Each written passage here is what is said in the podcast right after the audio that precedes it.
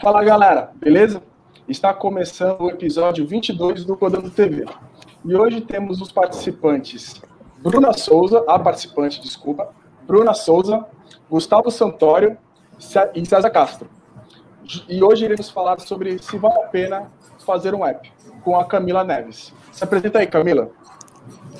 Oi, gente, é, eu sou a Camila, podem me chamar de Camis.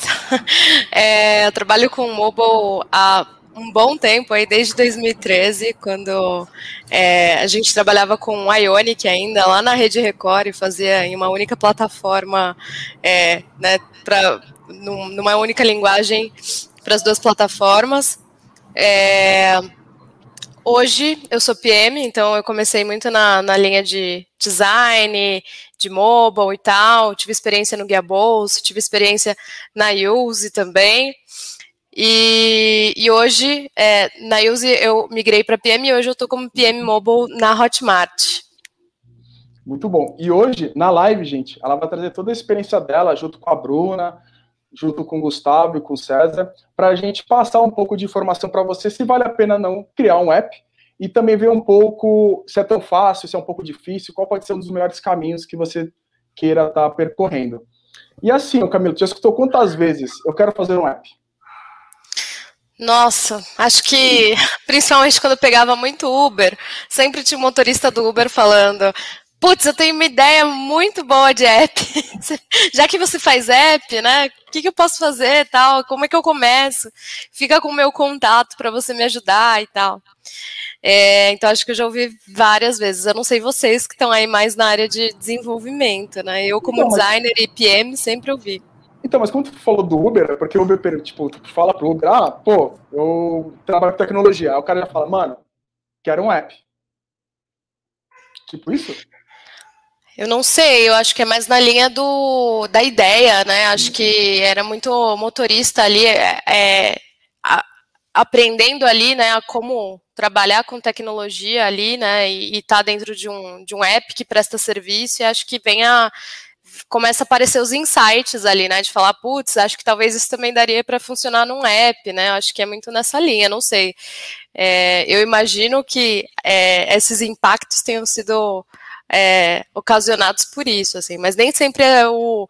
Acho que eu já tive outras, outras experiências, assim, outros lugares também de pessoas querendo criar app, assim, por ideia, né? Comigo aqui é, é muito engraçado. Vem de três meios, sim ou é da família, ou é uma pessoa que estudou comigo, ou é uma pessoa aleatória que eu falei assim, eu trabalho com tecnologia. E ela fala, nossa, eu tenho uma super ideia de app. E, tipo, geralmente é desses três nichos que saem, saca? Tipo, ou é, é ou é uma pessoa que tem muita, muita intimidade com você, ou alguém que não tem nenhuma intimidade, só sabe que você tra trabalha com, com tecnologia.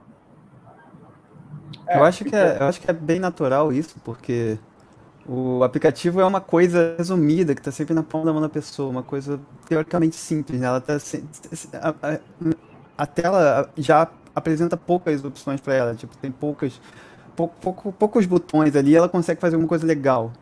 Só que a complexidade por trás disso, né?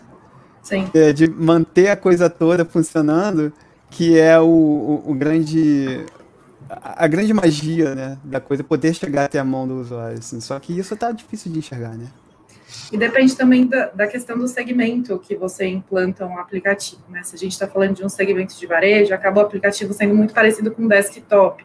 Lógico, com uma experiência um pouco bem mais simples, entre aspas, tá? Mas eu acho que a gente acaba incrementando tanta coisa que vira um mini desktop no seu celular com tanta informação. Então, o conceito ali ainda está um pouco perdido em alguns segmentos do mercado. E pessoas também, né, gente? Uhum. Sim, eu acho que até nesse no sentido de que é uma coisa que está realmente na rotina das pessoas, né? Então, quando as pessoas absorvem aquilo que está na rotina delas e falam, nossa, é, é, tão e é muito do que o César falou ali, né? De tão acesso tão simples, ele me chama, né? O app me chama para eu interagir, né? Então, eu recebo uma notificação do Instagram, tô lá em menos de né, um segundo, né? Então, acho que isso acaba que criando essa atratividade, né? Por ser um modelo de negócio que fala, putz, né? Se eu fizer um app, eu acho que eu vou, né? é, bombar aqui, né? Vou, fazer, vou, ganhar muito dinheiro, não sei, vou estar tá em todos os, os devices e tal. E assim, o pessoal do nosso chat já está participando aqui. É, quem está entrando aqui na live, deixa o seu like, se inscreve no canal, compartilha essa live aí para o pessoal estar tá entrando, porque a ideia é de ficar pelo menos quase uma hora batendo papo sobre isso. E a gente já tem o primeiro comentário do Basic, justamente que a Camila falou, que, que também leva um pouco em consideração que como está muito na palma da mão, né, eu, no meu ponto de vista, e o celular teve uma adoção muito grande, né, que o Fernando Basic falou o seguinte, o celular teve uma adoção por uma fatia muito grande da população, que está na palma da mão, né, tá fácil, né, e se, e se dá uma sensação que está fácil, dá uma sensação que você pode fazer qualquer coisa, né, acho que pode ser mais ou menos por aí, vocês concordam? Alguém discorda? Eu tenho um ponto sobre isso. A facilidade eu acho que é o ponto-chave. Por exemplo, você no celular, você consegue acessar sistemas web. Você consegue entrar no Chrome ali e navegar para onde você quiser. É, só que geralmente você tem um app, a pessoa prefere baixar aquele app e acessar por aquele app. Por quê? Pela facilidade. A, a navegação é muito mais fácil quando você tem algo feito para aquilo, saca? É lógico que tipo, a gente tem hoje sites responsivos, mas é, quanto mais feito para aquilo, quanto mais especializado, melhor a experiência. Quanto melhor a experiência, mais a pessoa tipo, é incentivada a usar, né? Sim eu tenho um ônus da situação, é, que é justamente, eu tenho meus pais, eles têm 65 anos, e eles não estão familiarizados com o aplicativo. Então, eles usam o celular para acessar a página web. Então, eu falo, mãe, baixa o aplicativo, é mais fácil a experiência. Mas para uma galera, um público que é mais velho, que não tem tanta familiaridade com a tecnologia com que foi implantado, é, não é tão fácil assim ter esse acesso. Então, acho que o, o, meio de você acessar uma empresa, uma loja, ela tem que ser omnichannel, ela tem que atender todos os públicos. Então, você pode entrar num app, pode entrar na web, a experiência na empresa tem que contemplar todo mundo. Então, tem o ônus disso também.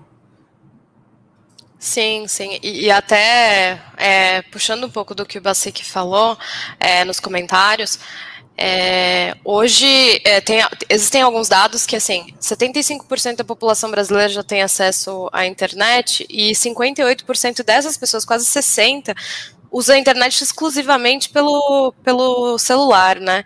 E Inclusive, nessa pandemia, o tanto de adolescente, criança que assistiu aula online pelo celular, né? E graças a essa facilidade, né, também, né? Algumas puderam ter acesso né, ao celular, outras, infelizmente, não.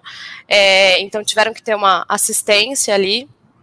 É, mas acaba que, é, no final das contas, é, os jovens hoje têm muito mais facilidade mesmo de é, mexer com, com, com é, todas as, as possibilidades de device mobile, né? É, seja um, um iPad ou um, um, Apple Watch ali, um, um celular. E aí sim é, facilita muito mesmo para quem está chegando, para quem já tá, é, não está habituado, né? Eu já sou cringe, já não sou mais. já não sou geração é, Z, né? É, Z não, é Z, né? Fala. então tem várias coisas que meu filho assim mostra, então, ah, o TikTok e tal. Então, por exemplo, isso eu já não tenho super familiaridade, né? Então eu já olho assim e falo, nossa, usabilidade do TikTok não é muito para mim, não. É, mas é, é super legal a gente ver isso, e tipo, dentro desses dados que você está colocando, é, até falando um pouco do, da, da experiência que eu tenho hoje na, na empresa atual, ela foi uma empresa que, tipo, ela tinha um app há muito tempo, só que era um app que não tinha tanta qualidade, que é o que a gente está falando, a questão da qualidade, a questão da experiência, a questão de trazer o, e incentivar o seu cliente a utilizar seu app. E aí a curva mais ou menos entre web e app era, sei lá, 85% web e tipo, só 15%, 10% usavam o, o, o mobile. Quando a empresa investiu na parte mobile, investiu em fazer um app de qualidade, um app especializado naquilo, é, a curva se inverteu, tipo, em seis meses, eu acho que o app era 92% de, de acesso era via app e, tipo, 5% acesso só web, saca? Então era, era, era bem insano isso. Quando você de fato investe nisso, né, é, é, a, a, o resultado vem. Você lembra Sim. que ano que era isso? Ah, 2018, eu acho. 2018, 18, 2019. Ah, bem avançado. É, mas eu toquei um produto que ele tinha experiência tanto no, de contratação no app quanto na web, e tinha realmente essa quebra E, e por costume mesmo do público que a gente atendia, a galera ia mais para contratação na web, dependendo do perfil, se era PJ, PF, a gente e aí acabou uma segmentação de perfis, assim, o, o app ele vai atender somente PF e a web vai atender somente PJ. Então ficou uma experiência quebrada, assim, sabe, por públicos. Pela assim, essa diferença de construção, desculpa. Não, não, não, não, a prioridade de vocês. E assim, o, Camila, o quanto isso pode, pode afetar na hora de criar, construir um app, né?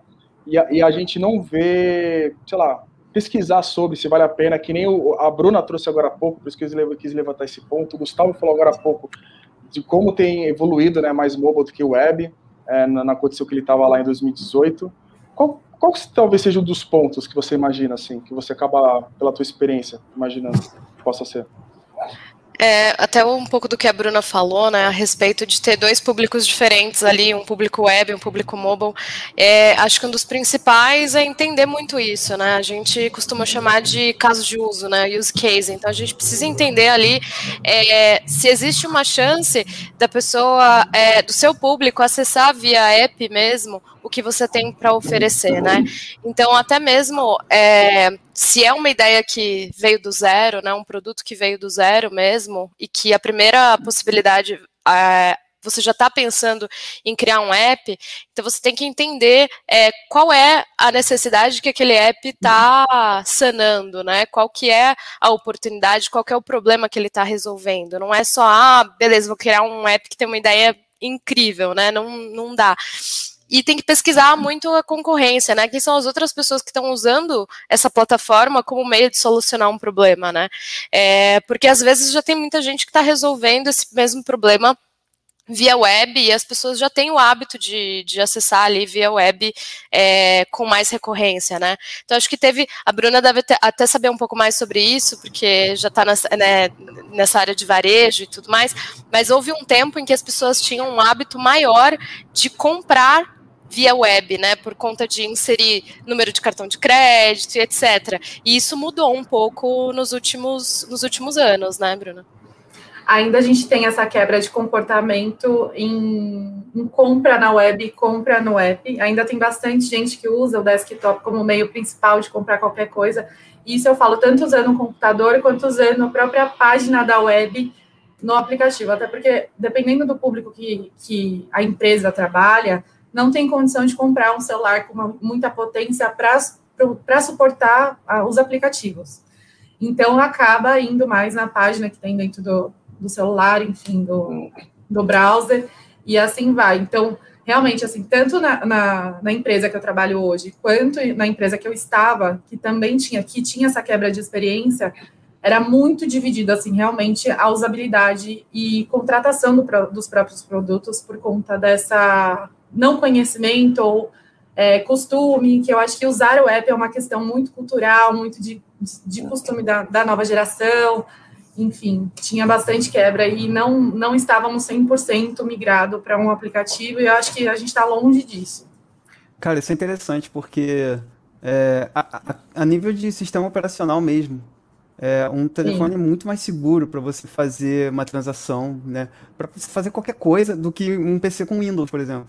Sim. É, e as pessoas meio que não, não têm essa instrução, sabe? Não tem essa, essa informação fácil para elas. Então, tipo, ela, muitas vezes elas tendem a acreditar que um PC vai ser mais seguro para ela comprar alguma coisa do que o próprio celular. E não. Né? Tem, um, Eu acho tem que sistema depende... de. Desculpa. Pode, pode falar, Bruna. Tem sistemas de autenticação que são através do próprio telefone do usuário, né? Na verdade, todas as empresas, todos os aplicativos estão usando isso para validar o, o cliente, né? É, para conhecer o cliente e através disso a gente conseguir até liberar outros serviços adicionais para o próprio usuário. Então tem um super ganho você usar o aplicativo, né? além da experiência. É, até camisa, até uma pergunta para você. É, pô, você acha que, a, além de todos esses quesitos que a gente está falando, né? Putz, questão de segurança, questão de é, sistema operacional e, e tudo que, gente, que envolve é, é, a, a, segurança de transacionar ou de trazer o cliente para transacionar, uh, o grande ponto é como que eu, na experiência, garanto e, e falo para o cliente, ó, o meu sistema ele é seguro e você pode utilizar tanto no app quanto no web, que você não vai ter problema, sabe? Como eu consigo dar essa segurança? É, eu acho que as lojas até têm tentado emplacar aí o vendas em app, né, in-app purchase, né, então tem hoje é, Google Pay, Apple Pay, né, então, que é justamente para aumentar ainda mais essa credibilidade aí, que você não está só pagando através de é, uma plataforma, né, um, sei lá, um e-commerce que ainda você não tem essa confiabilidade, mas que ali no Apple Pay e Google Pay você acaba que você está confiando é, no sistema operacional do seu celular, né? Então acho que tem esse ponto. Só que ainda assim as taxas de, de é, que são pagas para essas lojas são muito altas. Então, assim, são em 30%. Então, acaba que para o negócio, para o produto, não vale tanto a pena assim é, inserir é, esse tipo de pagamento, né? Então, o que são, é, o que é colocado ali, muitas vezes é, é, você criar uma conexão da marca mesmo, né, e credibilidade da marca mesmo, para que é, o, o, usuário, o cliente, ele acabe é, confiando mesmo naquela marca para conseguir transacionar ali dentro. E assim, o, o Matheus Gomes, ele fez uma pergunta aqui no chat. Gente, pode mandar pergunta no chat, a ideia é interagir, vocês interagirem com a gente. A gente vai tentar responder e, e o máximo que a gente pode aqui, tá? É, o Matheus Gomes comentou aqui: acessibilidade mais UX são as melhores opções de garantir a aceitação de público de todas as idades? Difícil é assim. É, é, eu como ex-designer aí posso dizer que assim, né, a gente tem, tem várias coisas que ah, é, no UX a gente dizia muito que a gente tinha, a gente tem que fazer um, um produto tão fácil que seja utilizado por uma pessoa bêbada, assim, né? O The, the, the User's Drunk, acho que até tem um canal no YouTube que fala muito sobre isso, que é tipo, faz teste de usabilidade com pessoas bêbadas, assim, para saber se as pessoas estão conseguindo usar, né? Aquele, aquele fluxo do início ao fim.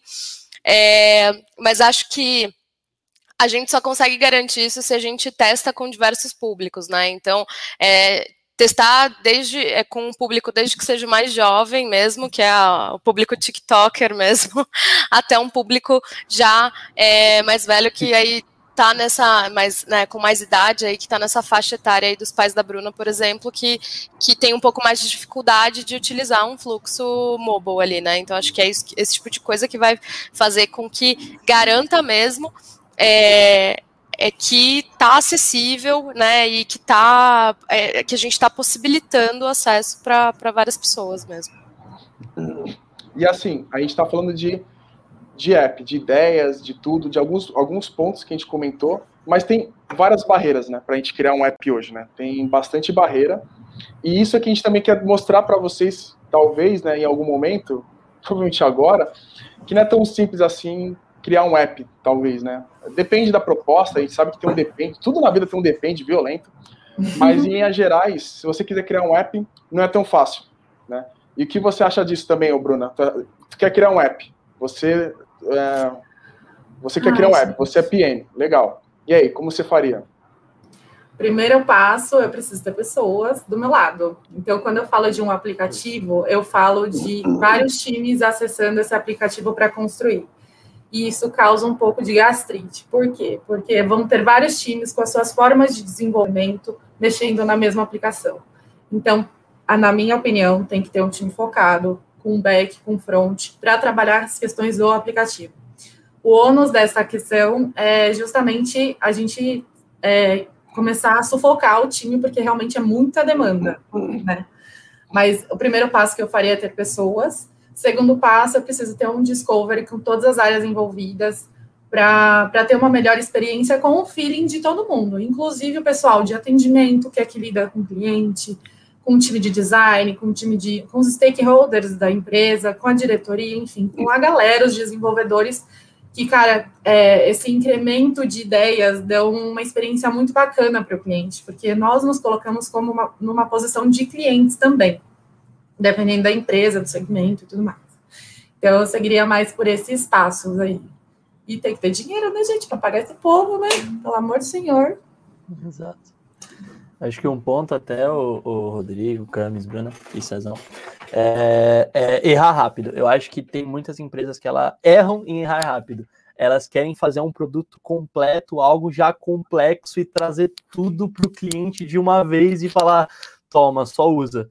E aí acaba elas demorando, elas acabam demorando muito, é, é, gastando muito dinheiro, gastando muito recurso, perdem o time quando elas descobrem, e aí isso vem muito da metodologia ágil também, né? Elas descobrem que não era aquilo de verdade. Então eu acho que tem muitas coisas que você tem que fazer no processo, mas a, a principal delas é tentar errar o mais rápido possível. Então, putz, é, é, testa o, o, o, que você quer, é, é calcula um MVP, vê o que, que, o que, que de fato você precisa entregar, testa aquilo e já joga na mão do cliente, porque quem vai falar se vai dar certo ou não é o seu cliente. N ninguém mais vai falar, pode falar se vai dar certo um produto ou não. Então joga na mão do cliente e deixa ele falar se tá bom ou não. E aí, Cami, você vem por aí mesmo? O que tu acha?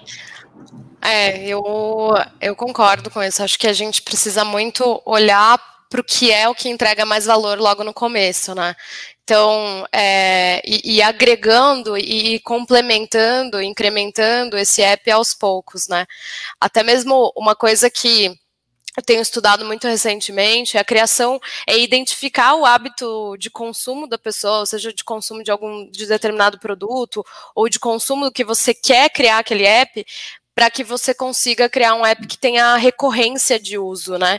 É, um app de viagem, por exemplo, é, as pessoas elas viajam com uma para né, um Airbnb da vida, né? Elas viajam anualmente, semestralmente, né? A recorrência de uso não é tão, tão frequente assim, né? Então a ideia é testar rápido mesmo e identificar muito mesmo a frequência e até mesmo é, quando que, que, naturalmente o usuário ele vai lembrar do seu app para que você consiga priorizar ali o que vai além é, dessa funcionalidade básica ali, que é o ah, eu vou fazer um app que é para alugar é, né, Airbnb, né? Ah, para alugar residências em diversos lugares do mundo. Tá, mas as pessoas elas vão acessar uma vez no, no ano, uma vez a cada semestre. Então, qual que é a, a minha próxima funcionalidade, o próximo incremento que eu vou fazer pequeno ali para que elas façam tenham uma recorrência de uso e sempre lembrem do Airbnb para fazer esse tipo de transação, né? Então, ah, vou colocar, por exemplo, a lista, a minha lista de é, lista de favoritos. Então, durante o ano, eu vou favoritando tudo que eu quiser ali, porque eu vou lembrar do Airbnb, porque o meu favorito está lá, né? Então, é tudo de forma bem lógica, assim. Mas uma dúvida que, que eu tenho, assim, porque eu nunca fiz isso do zero mesmo, é a parte de fundação. É, eu já fiz fundação de novos produtos, mas uma fundação de um app mesmo, assim, a não ser na época que era em Ionic, que a gente. que era outra história. Eu nunca fiz essa, essa etapa de fundação mesmo do app, assim, tecnológica, sabe? Do que, que precisa do zero para fazer um app Android, assim. Eu não, eu não sei. E aí, esse tempo de fundação que é necessário antes de até entregar valor, né? Quanto tempo será que isso dura? Será que dá para usar agilidade? Será que dá para ser ágil na fundação? É porque tem um ponto que a, a, a, Bruna comentou e o Gustavo comentou que eu fiquei, que eu fiquei pensando, né? Até para pode até assustar um pouco as pessoas. Para criar um app precisa de pessoas, de back-end, front-end. É, para quem está vendo a live e não conhece, são como se fossem papéis para cada vertente de um desenvolvimento precisa de pesquisa, precisa de um monte. Então, quem, quem quer criar um app do zero sozinho, como que faz? Difícil. Se, se, se, se, a gente está conversando precisa de um monte de coisa, eu, eu, imagino que vocês estão falando isso porque vocês estão querendo chegar no objetivo certo e que seja um, um caminho mais feliz, né? Seja, tipo, seja um Sim. tiro certeiro, né? Quem quer. Eu, eu tenho uma resposta rápida para isso. Qual? Você convence outra pessoa. Se você quer criar um app é, sozinho, você não vai. Então convence Sim. outra pessoa. Porque se você cons conseguiu convencer uma outra pessoa a comprar essa ideia contigo, provavelmente essa outra pessoa vai conseguir convencer outra. E aí você, juntando um grupo pequeno de trabalho, você começa a, a, a fazer algo, saca? Sozinho você não faz. E César, até um passo antes, né? Eu acho que para você querer construir um app, você precisa saber o porquê você quer construir um app, o que você quer atingir com aquele app, se faz sentido a ideia. E eu acho que você lançar para um público, sei lá, para sua família, um público de amigos, uma pesquisa pequenininha para você sentir se a sua ideia faz sentido e você pensar em formas melhores de aplicar aquilo antes de fazer, que é basicamente a gente faz um mini discovery, né? É, eu acho que dá mais segurança para ser construído a aplicação. E assim, a Camis pediu para a gente falar da fundação. Mas é até complicado falar, né? Porque tem, um, tem vários vertentes de dependes aí. A ideia. Depende, depende, depende. Não, tem uns dependes violentos. Por exemplo, o primeiro deles, a, tua, a ideia, se você quiser fazer um aplicativo mais simples, você pode usar telas, por exemplo, no Android, do Material Design, que já tem coisas, pelo menos, relativamente prontas. É um, é um exemplo. Então você não precisaria se preocupar com layout. Você tem algumas ferramentas que a gente vai entrar até em detalhe daqui a pouco, que auxiliam o desenvolvimento e não precisa de várias pessoas, talvez uma única pessoa consiga se resolver. Então tem um depende. Então, para começar um app, uma fundação de um app, eu não saberia responder de maneira exata, porque te, depende muito do objetivo do próprio produto, né? Se vai afetar o número de pessoas. E Dá para falar o... da fórmula, né, Rodrigo? Dá para falar de uma fórmula para fazer isso. Acho que o, o, o Cezão ia puxar uma pergunta aí, né, Cezão? É, sim, eu ia sim ter uma pergunta muito interessante do Ricardo aí. Inclusive, salve, Ricardo. Ah, salve, é. Ricardo. Oh. É, perguntou quanto de investimento vai esse gasto, porque a, a Bruna, se não me engano, ela, ela tinha levantado a questão da grana, né? E aí, e aí o quanto de investimento vale ser gasto para testar uma ideia com a app, se tem uma fórmula? É, eu, eu, queria falar rapidinho dessa questão da fórmula, que na minha visão, é, você montando seu MVP, convencendo uma outra pessoa, tendo ali é, é, o que entendendo, né, tendo feito essa pesquisa e hoje tem várias formas de fazer sua própria rede social, tipo, pelo menos qualquer um daqui tem, sei lá, 200 seguidores. Com 200 seguidores, tipo, se metade responder sua pesquisa, você já fez uma pesquisinha legal. Uh, tendo isso pronto, a fórmula de você é, começar a montar um, um, um, app de fato, né, montar um produto, é você entender qual é o seu MVP. A partir do momento que você tem o seu MVP, você chama um especialista. E o que é um especialista? Alguém que trabalhe com app. Todo mundo hoje, acho que é difícil você não conhecer alguém que trabalha com app hoje. Se você não conhece, tipo Get Ninjas, tem um monte de, de, de lugares aí que você consegue achar. E monta essa apresentação para ele e, e, mostra o que você quer. A partir do momento que é o que o Rodrigo comentou, depende muito, depende. Mas a partir do momento que você sabe onde você quer chegar, você sabe o seu MVP, eu acho que você já consegue definir ali minimamente o que você precisa. É, não necessariamente o que você tem que fazer, mas o que você precisa para começar, saca? E aí, Camis, o que tu acha também disso? Eu acho que funciona. Eu acho que é uma boa, é já pensar estrategicamente até em escala, né? Porque se você já começa com desenvolvimento já naquela linguagem que é a que você vai manter o app, funciona muito bem. E hoje existem até ferramentas que, se uma pessoa não conhece um Dev Android, um Dev iOS, ela também consegue usar, sabe? Então, é são ferramentas online que, no final das contas, você consegue criar um app Óbvio que, assim, não vai ser o melhor, melhor performance, melhor né, entregabilidade ali para o usuário, mas é, já é o suficiente para você ter uma noção, mais ou menos, se as pessoas têm intenção de baixar, se as pessoas elas têm interesse, se, se resolve algum tipo de problema e entender mais ou menos o comportamento, né? Então, acho que existem começos possíveis, né? Então, acho que desde o, da linguagem nativa até de repente alguma coisa mais paralela ali que ajude alguém que, que quer guardar um pouquinho, né? Tá um pouco mais safe ali, falar, opa, não tô com tanto, tanta grana assim para jogar e, e apostar, mas daria para pagar, sei lá, uma ferramenta X que daria para validar mais ou menos a ideia, mas considerando que é um MVP que tem que ser jogado fora ali para quando você quiser escala. É que também tem ferramentas que hoje em dia nem cobram também, né? Dá para você começar testando sem gastar nada e, e, ver o que dá, né? E ver se alguma coisa é. Alguém também quer responder, dando a opinião do, da pergunta do Ricardo, Bruna, César? Vou até colocar aqui de novo, que eu acabei removendo. Eu acho que só um ponto, Rodrigo, sobre o valor, acho que a gente não falou de valor, né? É, bem rapidinho, eu acho que a questão do valor é o quanto você é, vale a pena investir, o quanto você fundamentou o seu produto, o quanto você fundamentou sua ideia em testes, em benchmark, em pesquisa. Então, depend, o dependendo do quanto você tem fundamentado, do quanto você tem de certeza que isso vai dar certo e do mínimo possível que seja achismo, né? Algo que você tenha fundamentado, aí vale você investir mais ou menos, né? Porque se você se é só um achismo, aí é, é, é muitas vezes é, não vale a pena você investir tanto, tanto no, no, numa ideia, sabe? Sim. Faz sentido. É muito nível de incerteza ali, né? Então, assim, quanto maior a sua incerteza, menor o investimento. Quando menor a incerteza, você pode aplicar um pouco mais de, de grana ali, né? Mas acho que vai além. Oi, você quer? Não, não, fala. É, ia comentar que também vai muito de, do propósito, né? Então, se a gente vê, por exemplo, a questão da empresa, de várias empresas de tecnologia, que ninguém botava fé e cresceu com a ideia maluca do dono. Então, a gente conhece bastante esse cenário. Então, se tem claro e tangível que tem um propósito por trás, vale a pena o investimento.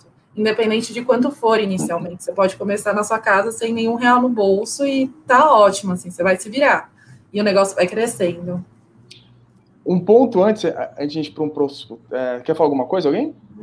Não, só, eu só ia comentar, tipo, esse, essa, esse exemplo que a Bruna deu, cara, me lembrou muito o iFood no começo. Nossa. Eu lembro isso que lá em 2010, não sei, mais ou menos ali. É, que quando eu conheci assim, a marca iFood, eu falei, cara, como é que essa galera vai conseguir fazer com que todos os restaurantes vão aderir a isso? E pronto, tá aí. O Brasil inteiro, sabe? Sim. Absurdo isso. E assim, gente. cliente fidelidade já do ah, Todo mundo aqui na pandemia, né? Todo mundo tá dando carteirinha lá do iFood. Aí uma pergunta só, gente. Eu vi que o Matheus Gomes comentou que a gente tá com eco. É, comenta aí, gente, no chat pra gente ter um feeling se tá tudo bem, se a voz tá legal, se o, a imagem tá boa, até pra gente ver se a gente consegue ajustar alguma coisa aqui, tá? E até voltando pro tópico, ah, antes de voltar pro tópico, como já tá mais ou menos na metade do vídeo, Lembrando de novo, pessoal, a gente está com sete likes aqui. Então, por favor, vamos aumentar esses likes, aumenta aí, clica aí no joinha aí para nós, para ajudar a gente o canal do Codando. E vamos para o próximo tópico, assim que a gente ia explorar um pouco mais. A, a Camis, ela trouxe bastante coisa aí para estar tá mostrando o quanto o app é está é, tá sendo uma evolução notória já no mercado, né, Camis? Comenta um pouco sobre isso para a gente. Minha cachorra tá latindo aqui, gente. Aí tá com um pouquinho de eco, vocês vão escutar ela latindo. É, mas é, eu acho que hoje, assim, né, se, se existe uma marca que ela quer estar tá presente na rotina do, do cliente, é, ela precisa investir nesse investir em um app, né? Acho que até não só tá na rotina, mas também é, entender o comportamento, conseguir captar mais dados do que é possível captar na web, apesar de que agora com LGPD e várias outras coisas está bem mais difícil de captar dados, né? Mas ainda assim, é, toda essa parte comportamental vale muito a pena, assim, é, fazer esse tipo de investimento, contanto que seja é, um investimento bem pensado, baseado em oportunidades de mercado, né? Então, se você entende que tem ali uma oportunidade, que você, é, como o Gustavo levantou várias vezes, assim, é testar, pesquisar e, e, identificar o quanto tem essa, essa chance de, de ter fit mesmo, né? É, mas no dia a dia, de verdade, é, tem que olhar para a retenção, tem que olhar para a nota das lojas, tem que olhar para é, o quanto as pessoas estão engajando no que você está promovendo ali com o seu app, né? Não é um não é um bebê que você coloca no mundo ali e fala, ah, deixa ele rodar sozinho. Ele não, não roda sozinho, né? Então tem muita coisa ali para observar no dia a dia e para fazer melhorias incrementais. É, para que, para que, porque é vivo, né, no final das contas. E a manutenção ainda também, né? Que é um ponto que as pessoas ignoram também. A pessoa acha que fez o app e tá safe, nunca mais preciso mexer nele, né? É, eu tenho uma pergunta relacionada a isso para a Camis. Você já viu algum cenário onde foi construído o MVP e, e, nesse MVP já deu resultado, assim, o aplicativo foi um sucesso, top, dando receita, maravilhoso. E aí ficou esse MVP o resto da vida, porque realmente estava mais focado em ganhar receita do que tá, já estava acontecendo no aplicativo. E aí depois não teve as melhorias, ficaram muito mais, é, não foram priorizadas, vamos dizer assim. Você já teve essa situação? Eu acho que dentro de mobile especificamente, acho que foi um pouco mais raro isso acontecer. É, mas já vivi, assim, em outros cenários, não, não só de mobile, acho que acaba que né, o mercado de produto, ele, é, ele tende a ser assim, né, ah, vamos experimentar, e fica lá no MVP e fala, ah, tá funcionando, beleza, deixa lá rodando. É, acho que o mercado de produto, ele tende a, a ter esse tipo de comportamento, eventualmente, né, é, e que é um, na minha opinião, acho que é um comportamento que deve ser combatido, né? Porque a gente precisa ter incremental, é, ser incremental, a gente precisa olhar para os dados e ver o quanto está é, tá sendo o impacto ali do que a gente está fazendo no dia a dia, para que a gente entregue o valor para o usuário final, né? Senão a gente começa a tirar coisas da nossa cabeça e sempre começar coisas novas e parar de terminar, né? Não, não terminar, porque é, é vivo, né? Mas a gente para de olhar porque a gente já fez no passado, né? É, mas em termos de manutenção, é, já vivi esse cenário de ter que olhar depois de muito tempo para uma coisa que estava num legado lá há muitos anos e que tinha que pegar e mexer, sabe? Então, é, sei lá, é, app iOS que teve que mudar para Swift, sabe? Que não era Swift na época, então teve que começar a fazer é, mudança para Swift. É, Swift é a linguagem de iOS, gente. É, e, e, e, outras coisas, assim, né? Que já tive migração de, de é, para Flutter, né? Já passei por várias coisas aí nesse, nesse caminho. O, o Matheus, ele falou uma parada bem legal aqui, que acho que casa bastante com o que a gente está falando. É, ele falou assim, para o microempreendedor, é normal querer um app e achar que é necessário apenas um dev, e acabam entregando uma aplicação com baixa escalabilidade, mal arquitetado, e isso acaba trazendo apps ruins.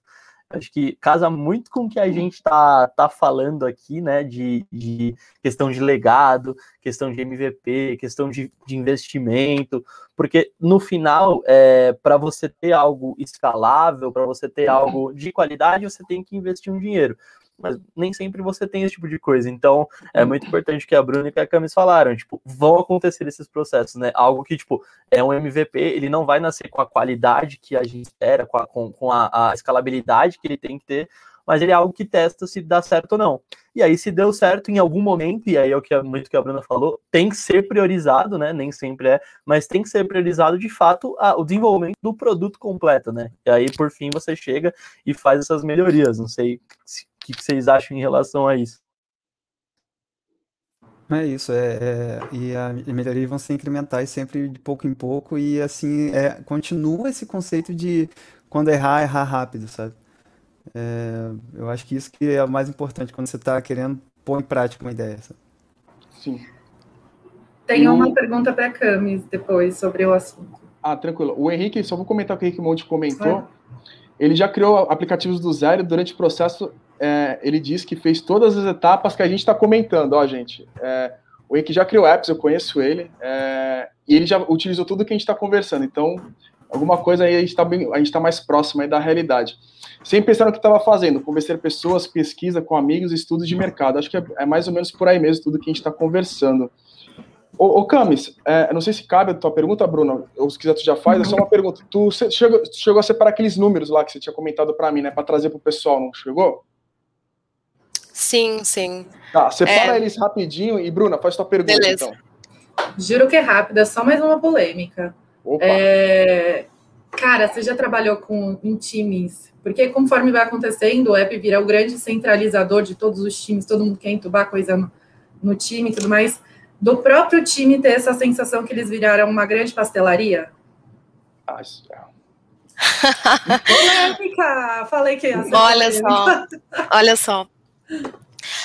Putz, eu acho que isso é tão é tão natural no mercado de produto, assim, que chega num nível de, de é, quando a gente tem empresas que são maiores e que escalam e que acaba que é, a gente tem top-down ali, vai muito no feeling de quem está né, ali e falando, putz, olha, tive uma ideia genial, né? Mas assim, todo mundo tem ideias, né? Acho que todo mundo tem ideias. O grande, a grande dificuldade é colocar essas ideias, é fazer essas ideias se tornarem práticas e que elas gerem retorno, né? Que elas gerem resultado, né?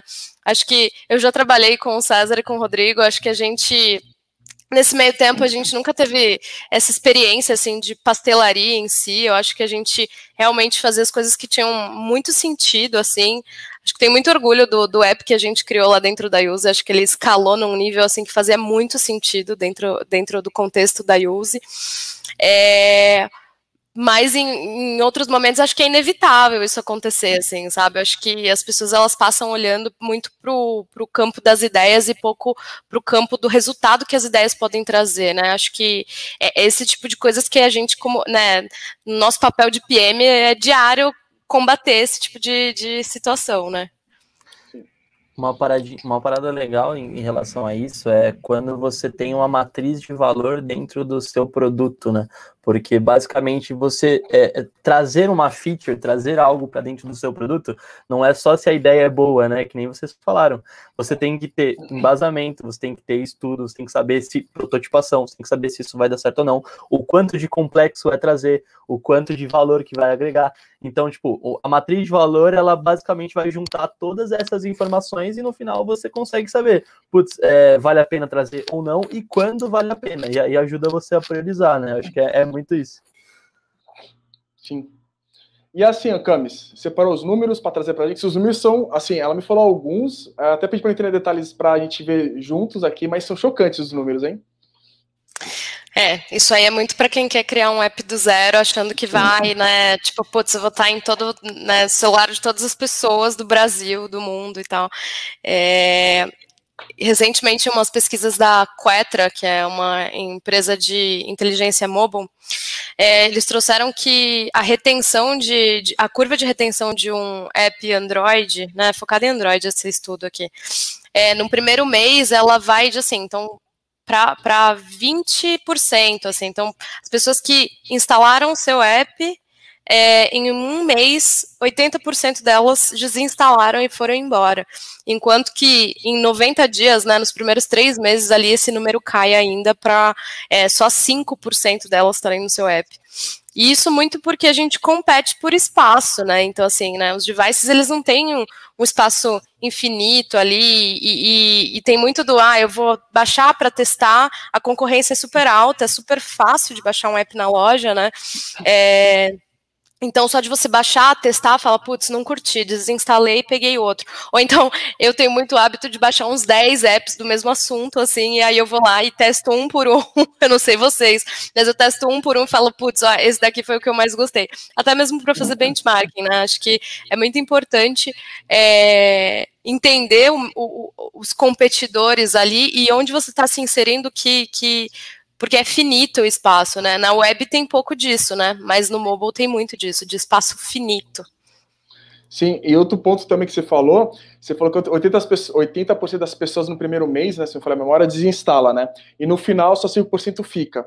Ainda tem a porcentagem que o pessoal nem, nem instala seu app, porque de repente tem uma nota um pouco ruim, ou o seu último, o último comentário do seu aplicativo é um comentário que fala assim, hum, não vou pegar esse aqui não, porque já comentaram ruim, eu vou pegar que tem uma nota maior, né? Então tem as pessoas que nem entram ainda no app, né?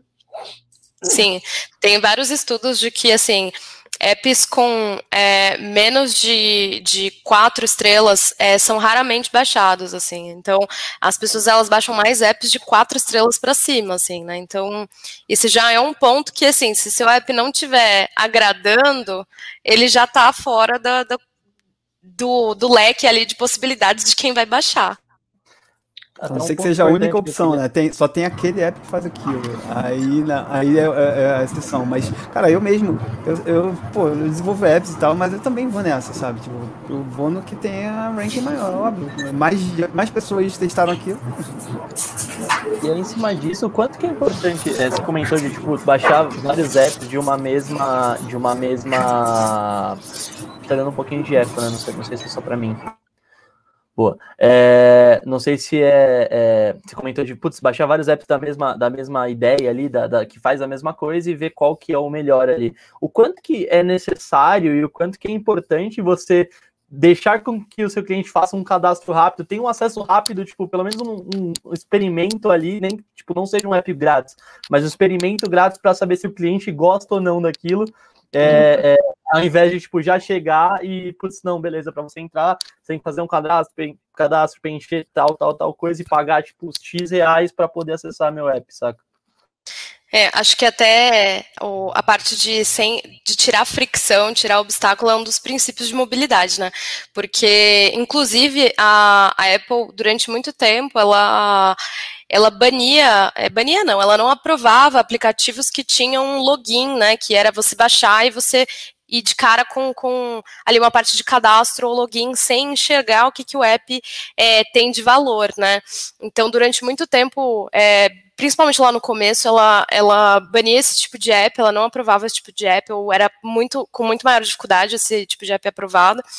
É, e muito por isso do que você falou, Gustavo, de mostrar o que, que o app tem, e até porque assim, né, não é nem, é, era um requisito da loja, mas que no final das contas, se você coloca ali, logo de cara, você coloca um muro para o seu usuário, é, dificilmente ele vai falar, putz, quantas vezes vocês já baixaram um app e aí você via ali que tinha que fazer um cadastro gigantesco, responder várias coisas, ou então é, não tinha nem pelo menos um trial ali, né, alguma coisa é, para você experimentar o que, que é o app em, em, em em seu 100% de potencial ali e que você desistir é fácil, né? Então, acho que no, essas são algumas das, da, das possibilidades de mercado, assim, justamente para você mostrar o que, que é valor para o seu usuário já de cara, né? Para que você não tire esse tipo de fricção, né?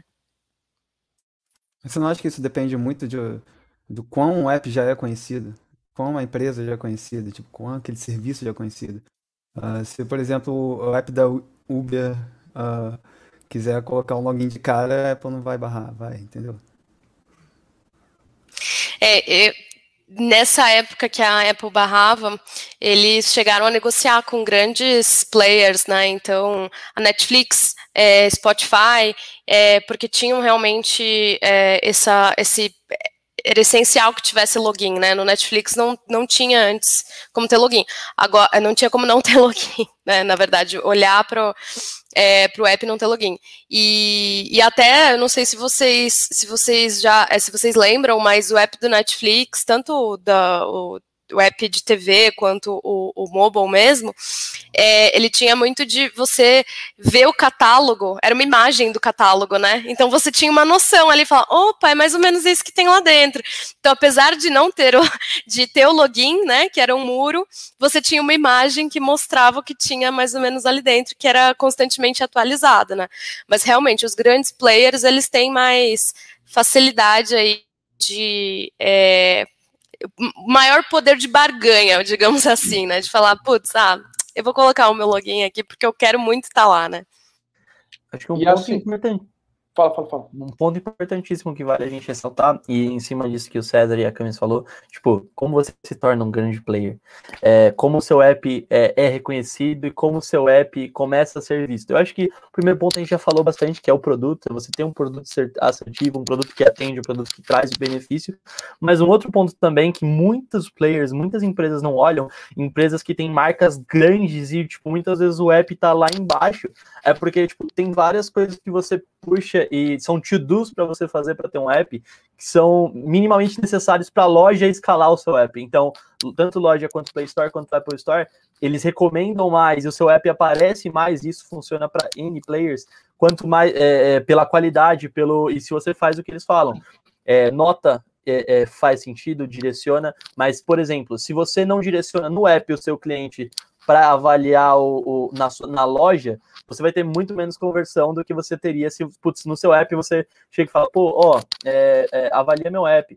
E também, se você o tempo inteiro fica falando, avalia meu app, avalia meu app, muitas vezes o cliente vai chegar lá e vai avaliar mal, porque tipo, você está me obrigando a, a, avaliar o app. Uh, questão de segurança, questão de, de, de uh, uh, não escalabilidade de tamanho, por exemplo, um app muito pesado, um app, um app simples de baixar. Então, tipo, tem várias coisas que você tem que fazer que você vai ganhando escala na, nas próprias lojas e tendo mais visibilidade, né? E uma coisa complementando o que o Gustavo disse, é, que é super importante, que recentemente eu aprendi, né, indo para o varejo, que foi a questão do SEO, né? Quanto de informação, de conteúdo esse aplicativo tem para o Google ler que de fato ele é um aplicativo é, bom, que é algo que tem palavras-chave que, que a galera busca. Então, se você não investir, um, um, vamos dizer, um marketing digital, né, que, que faz essa parte de conteúdo, que coloca informações é, claras e fácil para qualquer pessoa entender dentro do seu app, é, realmente essa parte de engajamento não, não chega no alcance esperado. Então, é algo que as empresas não investem muito e as novas empresas, assim como Netflix, a Amazon, é, o Magalu, ou as Casas Bahia faz muito isso também, elas, elas investem nessa, nessa qualidade de informação do, do tanto do desktop quanto dos aplicativos deles. Rodrigo, não estou te ouvindo. Rodrigo. É. Acontece, a live é isso, né, é, gente? É, quem me coloca no mudo? É. Aí, gente, até baseado no que a Bruna falou, o Matheus trouxe um comentário. Criar um app com Analytics hoje é fundamental para obter métricas consistentes do usuário sem precisar enviar ele para a avaliação da loja, né? Não acho? O que tu acha, Bruna? Você que já puxou um pouco dessa parte de Analytics, eh, de dados, enfim, de busca. Gente, com certeza, eu saber onde o cliente está clicando para aquilo virar algum insight, virar alguma melhoria, é a melhor coisa que eu posso fazer na minha vida. É, e, e, realmente, assim, você ter isso tagueado, é, as funções do seu aplicativo, gente, taguear é coisa assim que você com design ou com o próprio desenvolvedor iOS você consegue fazer, e até estudando os cursos que tem no próprio no Google, você consegue fazer esses eventos. E, e, isso traz muita informação rica. E aí você consegue entender qual é o tempo de conversão para o cliente, se aquela, se aquele fluxo do produto faz sentido, onde que o cliente está engargalando mais. E, e cara, é, pelo menos assim, é, hoje na empresa que eu trabalho é premissa, assim, qualquer construção dentro do aplicativo, taguear, justamente para trazer esses insights. Parece que a gente traz o cliente mais é, traz cliente próximo, né? Indiretamente, vamos dizer assim tem então, uma posição é polêmica. Eu tenho uma polêmica em relação a isso que eu passei por durante muito tempo. É, é importante taguear, mas temos que taguear tudo. Por quê? É, muitas vezes o tagueamento ele é algo que consome um tempo de desenvolvimento e, e não só do dev também. É, consome, sei lá, se você tem uma pessoa de digital analytics, alguém que olha para esses tagueamentos, cria dashboards, cria queries, consome um, consome um tempo razoável ali para você fazer. E muitas vezes eu passei por isso, não, não só na, na empresa que eu estou hoje, mas em várias empresas, é que a gente tagueava muitas vezes por taguear e acabava não utilizando esse dado para nada, saca? Tipo, no final a gente não tinha um funil, a gente não tinha uma métrica, não, não fazia melhorias em cima disso, saca? Sei lá, putz, a gente sabia que o, o, funil, por exemplo, de analytics, que é os fluxos que você está seguindo na tela, né, é, que estava quebrando na metade. Então, sei lá, tipo, só 5% dos usuários chegavam ao fim desse funil mas no final, muitas vezes as empresas e, e tipo, os, o, a parte de, de do, do, time, né, não, não priorizava essas melhorias, não pensava em melhorias em cima disso. Então a minha posição polêmica é isso. Pô, é, eu acho muito interessante taguear, eu acho que faz sentido, mas não tudo. Eu acho que a gente tem que taguear as coisas que de fato são importantes, que de fato vão gerar é, é, dados interessantes para você analisar, saca? É, acho que como. Você... Ai, desculpa, Acho que como tudo, tudo que a gente faz, a gente tem que saber o porquê, né, que a gente está fazendo, né? Então, é, acho que o principal é entender o que, que você quer com, que, com aquele tipo de tagueamento, né? Então, Firebase hoje, por exemplo, que é uma das ferramentas mais utilizadas por, por mobile, né? É, que é uma ferramenta de analytics, ele até tem limitação ali de quantidade de eventos que você pode colocar, né? E, e todas as ferramentas de analytics, ela tem, assim, aquele limite máximo de eventos que podem ser mandados, enviados e, e tagueados enfim. Então tem que pensar numa estrutura que faça sentido para o propósito do produto e pensar muito no porquê que você quer taguear aquele tipo de coisa, né? Então. E aí eu vou um pouquinho do que vocês estão falando do, de não taguear tudo. É, eu entendo que se a gente taguear tudo, a gente vai ter uma experiência completa do produto que a gente tem. Por mais que a gente utilize menos a informação do cara fazendo, sei lá, depois do login, ele está na home. É, a gente utiliza essa informação menos, vamos dizer assim, sei, desculpa aí o português, é, mas é, é uma informação, é mesmo assim importante para a evolução contínua do produto. Porque em qualquer momento eu vou precisar de alguma informação de cliques para eu saber mexer numa home. Então, eu entendo que é importante, sim, esse fluxo todo. E é tão interessante dessa parte de números que a Camis também tem mais números para trazer para a gente, para ver o quanto é relevante, até quando você quiser criar algum tipo de app ou fazer alguma coisa do gênero, tem ter os números para ter um pouco mais de propriedade, né, Camis? Você está no mudo, Camis. Oi, vocês estão me ouvindo? Estamos. Tava... Você escutou a gente? Não escutei. Fiquei offline. Só, só, só, repetindo, como a gente falou dos números, a gente sabe quanto que é importante eles, que você também trouxe mais alguns para estar tá mostrando para o pessoal é, números referentes a apps do Brasil, né? É, é muito louco, porque assim, é, a Opinion Box, aliás, quem, quem tá querendo muito fazer um app e ou então trabalha com app, é muito importante é, ver se essa pesquisa que ela é feita semestralmente, que é a Panorama Mobile Time da Opinion Box, e que em maio do ano passado eles trouxeram é, fizeram uma pesquisa de apps na home screen dos usuários brasileiros, né? E, e aí eu queria que vocês chutassem aí. É, tem três apps que estão em 30% dos, dos smartphones ou mais, assim, é 30% para mais. Quais vocês acham que é? WhatsApp. Chutei no chat. Ou brasileiros ou apps X? Ó, primeiro Brasil. que a, primeiro que a Camis deu uma ideia. Galera, comenta aí no chat qual que vocês acham, tá? Gostei da ideia da Camis. Comenta no chat qual que vocês acham que são os apps que são os 30%, tá em 30% de todos os celulares do, de todas as pessoas do Brasil. É isso? 30 para mais, assim, é no mínimo 30% dos, dos celulares. Ai, curioso. WhatsApp, é, Facebook e Instagram.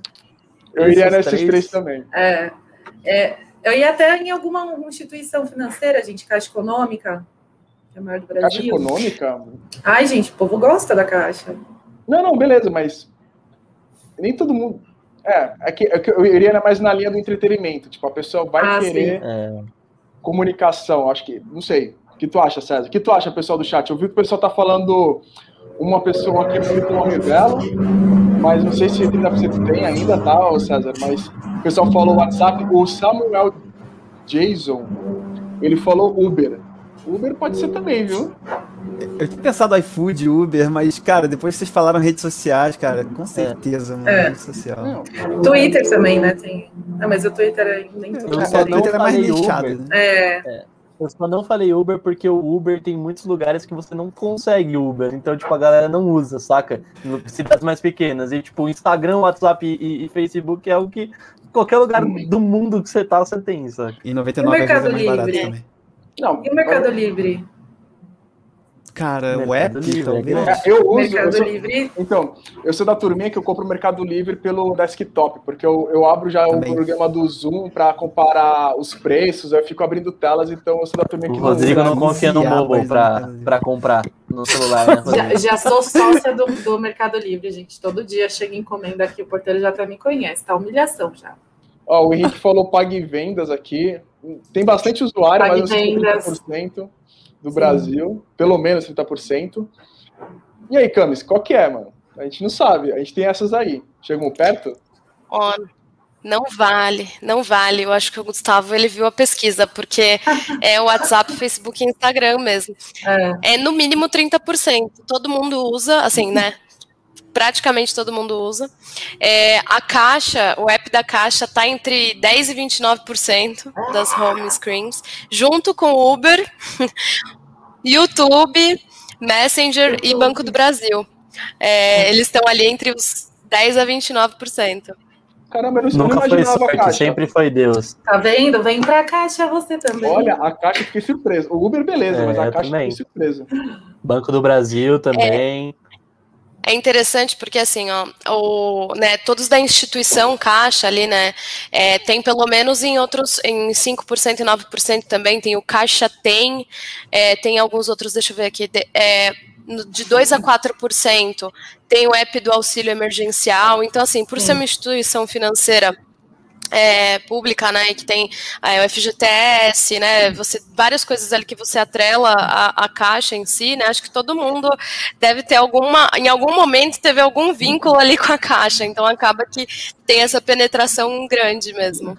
Ó, oh, o Akemori, o Rodrigo, o Akemori colocou uma, uma, uma sugestões aqui do que ele achou que era, né, ele colocou o Tinder, tem o Tinder nessa lista aí, porque isso me deixou intrigado. Será que tem o Tinder nessa lista? É só ver quantas pessoas solteiras tem no Brasil aí. Exato. Qual a posição Gente, do Tinder, Tinder O Tinder não tá nessa, nessa lista, mas sabe o que é curioso? É, o que o que tá ali entre 2 e 4% ali que assim ainda está é o Snapchat. Porque Nossa. apesar do sim, em 2020, né? Tô falando em maio do ano passado. É por causa dos filtros, gente. Snapchat era tipo o TikTok de antigamente. É, o Instagram copiou os filtros ali, essa parte dos stories, todos surgiram do, do Snapchat, né? Ah, tá. o Samuel também falou um negócio bem legal ali, o Samuel Jason. Facebook e Insta já vem instalado. Muitas pessoas não sabem desinstalar e fica mesmo sem usar. Eu não conheço, mas com certeza deve ter alguma, alguma, algum sistema operacional ali, alguma alguma LG da vida que, que coloca Instagram e WhatsApp já lá e você não, não, consegue. A pessoa que não tem conhecimento não desinstala, né? Sim. O, o, um ponto, antes de a gente, a gente não fugir tanto assunto, o Matheus Gomes chegou a colocar duas vezes no comentário, só para não ficar passar batido. O Matheus Gomes falou que, voltando sobre Analytics, importante o, pro, o produteiro saber que nem tudo deve ser push notification. Esse é um fato também que acaba acho que impactando nas instalações, né? Ou muitas Sim, vezes uma mágoa nessa. Né? Isso é, é muito polêmico. Muito é, polêmico, é. gente. E assim. Porque é, é, a maior, maior taxa de resposta ali, é tudo mais rápido, né? Pela push, né? Não é. Acredite é? se quiser, a maior taxa de resposta de conversão de, de, de contratação ainda é o SMS. SMS? O, juro por Deus. O, a, a, gente fez, a gente fazia vários testes onde eu trabalhava, e aí a conversão que dava maior resultado de conversão ainda é o SMS. O push ele ficava em terceiro lugar, era SMS, e-mail e push. E-mail? É, não, até porque hoje. Não depende, talvez. Assim, eu, eu tô realmente chocado com essa informação agora.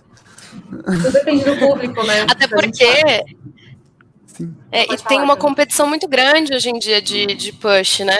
O próprio Duolingo, tem uma propaganda recente que o Duolingo fez, eu não sei se vocês chegaram a ver no YouTube, que foi o, o push que não pode ser ignorado, porque a, a taxa de conversão de push caiu muito mesmo, por conta de que todo mundo usa mesmo. E aí eles fizeram um, uma propaganda que é um drone que ele sobe, assim, na janela da pessoa e, e projeta o push, assim, no prédio vizinho, assim, sabe? Ei, fulano, volte a estudar, tal tal, você parou. É um pouco invasivo, mas assim, né? Foi muito para mostrar o quanto o push tá, tá em desuso, assim, porque a, a, a concorrência é muito alta, muito alta. E, e, e, até um ponto para a gente, porque assim, até a gente está a gente tá indo encaminhando já para um direcionamento final da, da live, mas tem um ponto assim, a gente falou um monte de coisa. Isso pode desanimar um pouco as pessoas que estão tá olhando. Então, se você está na nossa live aqui ainda, é, não desanima. Dá para fazer app, né? É, acho que a gente pode trazer também alguns pontos. A Camis já falou alguns, a Bruna já falou alguns, o Gustavo também, todo mundo falou. Acho que o único ponto que a gente não entrou muito no mérito é no desenvolvimento mesmo, que foi a fundação que a Camis perguntou logo no comecinho, né? O como, né? O como, é. Eu vou dar uma opinião minha, sincera. Tem uma, eu tenho um amigo meu, é, enfim, o nome dele é Thiago, ele estava querendo criar um produto e ele não sabia o que fazer. Ele já queria abrir o servidor, começou a pensar em back-end, ele começou a fazer um monte de coisa. Eu falei, não vou fazer propaganda, né? Propaganda não, é porque eu acho realmente que funciona. Mas hoje o Firebase, que é uma ferramenta disponibilizada do Google, a Cami já falou do Firebase acho que umas duas vezes hoje, se não falar a memória. Eu estava anotando aqui. E o Firebase para desenvolvimento mobile, ele é muito fácil, tá? Um amigo meu que ele não sabe nada de mobile, ele não tem é, muito conhecimento de back-end e pouco, bem pouquinho de infra, tem ferramentas, e uma delas, pode ter outras que eu não estou recordando agora, talvez Gustavo, Cami, César, pode me ajudar, mas o Firebase ela consegue suprir muito. Tem o lance do push, que está em desuso, desuso não é palavra, mas está começando a, a, a, não ser tão relevante, mas também tem lá, tem back-end também lá, tem tudo lá disponível. É, você também começaria aí? dados, analytics, é, analytics, análise de erros, é, teste AB, é, configuração remota. Cara, isso sem querer fazer propaganda mesmo, que nem o Rodrigo falou, mas é uma solução completa. de graça. Inicialmente de, de graça. graça. É, eu acho que também tem um ponto. É, por que, que a gente falou muito pouco do como? Porque o como, ele, no final, ele é o menos importante. Porque se você tem tudo isso, é, o como não importa muito. Se você vai fazer web, se você vai fazer um app, se você vai fazer Ionic, que nem a Camis falou, se você vai fazer. No final, tendo um produto segmentado, você consegue. Aí, falando um pouquinho na parte técnica, eu concordo com a galera. Eu acho que é, é a, o Firebase traz muita coisa legal pra gente. Eu acho que é muito importante também você saber onde o mercado está indo. Então, por exemplo, hoje a gente tem muitos, muitos devs React, é, a gente tem muitos devs é, que hoje codam nativo, né? Kotlin para Android, é, é Swift para iOS. A gente tem muitos devs hoje que estão migrando para o Flutter, que, são, que, são, que é uma, um outro framework. Uh, então, é, é, muito importante também, na hora de você tomar essa decisão do para onde você vai, do como você vai fazer, é você olhar para o mercado e ver o que tem disponível. Porque não adianta você escolher uma ferramenta que por está entrando em desuso, ou de alguma forma vai ser caro de você contratar, vai ser caro de você trazer as pessoas, você tem que ir para onde o mercado está indo. Se você seguir o mercado, independente de onde você está indo, você está certo. É, porque no começo, né, não vamos ser pretensiosos de falar que no começo você vai, vai, vai criar tendência de tecnologia e falar, beleza, ninguém tá vindo para cá, eu vou para cá porque vai dar certo. Se você tiver muito dinheiro, talvez dê certo, mas é, na 90% dos casos não vai dar. Então, o ideal é você é, seguir para onde o mercado está indo e escolher a tecnologia que melhor atende, que vai facilitar o máximo no começo. Ajuda, aí... Ajudou um pouco, Camis, isso? É, e aí puxando até um pouco do que o Gustavo falou, né? Hoje, é, outro número aqui do, é, do Opinion Box é que no Brasil a gente tem cerca de 91% é, das pessoas usando é, celulares com sistema operacional Android, enquanto que só 9% é iOS. É, nos Estados Unidos, isso drop the mic, né? Mas, mas é, é, nos Estados Unidos esse mundo, esse, esse universo é, é bem, bem diferente, né? Nos Estados Unidos e em outros, é, outros países é, da Europa também, mas aqui no Brasil esse é o cenário. Então, assim, se for para começar por um sistema operacional, eu começaria por Android, com certeza. É, porque é o que vai, é o que está na massa, né? É o que atende a massa é, e que é o que dá para validar mais rápido mesmo. É, inclusive, assim, né, o Firebase, ele, ele tem uma maior integração, até vocês podem me corrigir se eu estiver errada, mas com o Android em si, porque é tudo, né, Google e tal, né, então é muito mais fácil ali. É, e o Firebase, ele tem todas essas possibilidades, sim. Acho que num primeiro momento, para começar com o Firebase, ele é fantástico. Acho que para escalar, aí tem alguns problemas, porque analytics de usuário, informação de usuário mesmo, é um pouco mais, é, mais difícil de você coletar só via Firebase. É, mas para começar, eu acho que é fundamental mesmo começar por aí. Eu, eu concordo totalmente.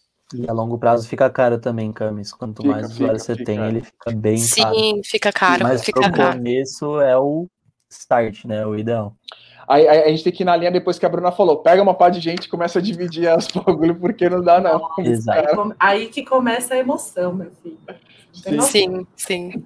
Um ponto só que a Camis perguntou pra gente, eu não sou desenvolvedor iOS, eu sou mais focado em desenvolvimento de Android, só que eu tenho amigos de desenvolvedor de iOS, quando a gente de, dividia demandas e tudo mais, faz muito tempo que não vejo dev iOS amigo meu ou colega meu que trabalha comigo reclamando de Firebase, então acho que melhorou bastante essa parte, mas é, se você é dev iOS, deixa nos comentários e vê se melhorou ou não melhorou para a gente ter uma ideia também.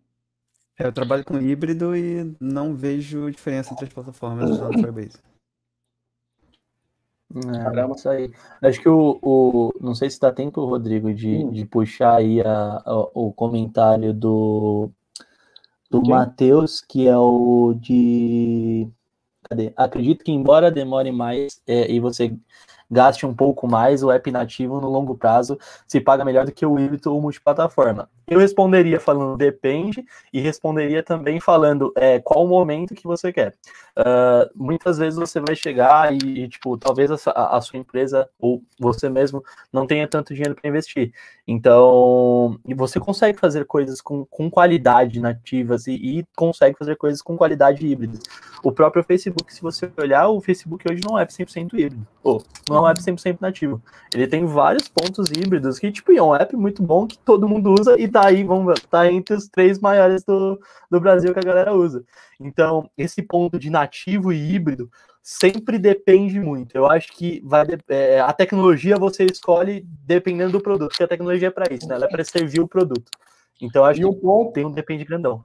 Perfeito. E o próprio Matheus, que tá. Matheus, você está participando bastante da live. Eu já, já espero que você já deu o like, já se inscreveu no canal. E o próprio Matheus já falou que ele é dev iOS, então ele já ele falou que ele curte, curte muito usar o Firebase, então acho que não tem. Acho que pode estar tá confirmando a, a, o que a gente conversou agora há pouco com o Firebase com o iOS. E assim, Camis, a gente está para encerrar a live. E qual é a sua conclusão? Eu quero fazer um app. Vale a pena ou não vale, Camis? Veredito. Veredito da, da convidada. Gente, é claro que vale. Acho que se não, não valesse, eu não estaria nessa área há tanto tempo, sabe? Acho que eu sou apaixonada por mobile. É, de verdade, acho que é uma coisa que é, era uma aposta quando eu entrei na área lá em 2013, 14, e hoje é o que é, assim, tá na rotina mesmo. Acho que hoje uma aposta, a gente pode dizer que é Apple Watch, né, é relógio, né, smartwatch, né, na verdade, acho que essa é uma aposta que está ainda aí que a gente sabe se, não sabe se vai, não vai. É, mas app é o que é o que está no mercado mesmo, então vale muito a pena sim. Acho que o que é fundamental é investir muito em pesquisa com o usuário, em design, é fundamental é, realmente saber o que o seu usuário precisa é, para que você comece a criar um app. Então, é, desde que você saiba qual é o problema que você está resolvendo e que você comece pequeno, erre mais rápido, é, erre o quanto antes, vale a pena sim criar um app. Então, gente, é, alguém quer falar mais alguma coisa? Acho que não. Meu emprego tá salvo, né? Se vale a pena. Continuamos, salvos, continuamos todos salvos. aqui com emprego. Isso aí. Seja nativo, seja híbrido, tá todo mundo empregado por um tempo ainda. Boa, é, quer falar alguma coisa, Bruna? Não, na verdade é só um complemento. O app é legal, é ótimo, mas não podemos esquecer que estamos atendendo todos os públicos. Então, trabalhar com Omnichannel ainda é o melhor caminho. Boa. E assim, gente, é, a gente quis passar um pouco do papo com vocês. A gente acabou até estendendo um pouco mais do que previsto, mas acho que faz parte, porque o papo fluiu bem. Então, tomara que isso tenha ajudado vocês, você, no caso, de alguma forma. E eu vou estar encerrando a live com um comentário que eu achei bem legal, eu separei para o final, que ela falou logo no começo, que a Janete Ursolina dos Santos de Souza falou que a imagem está muito boa, isso é bem importante para a gente, porque a gente já passou por muitos problemas de som, de imagem, o posicionamento e está parabenizando a todos e não deixando de mencionar a importância e benefícios que traz nossa vida a utilização dos apps. Acho que isso resume um pouco que a gente tentou passar isso para vocês, tá, gente? E hoje está encerrando mais um episódio do Codando TV. Obrigado, viu, galera? Abraço. Valeu, gente. Deixa o like e se inscreve no canal. Valeu, galera. Valeu, gente.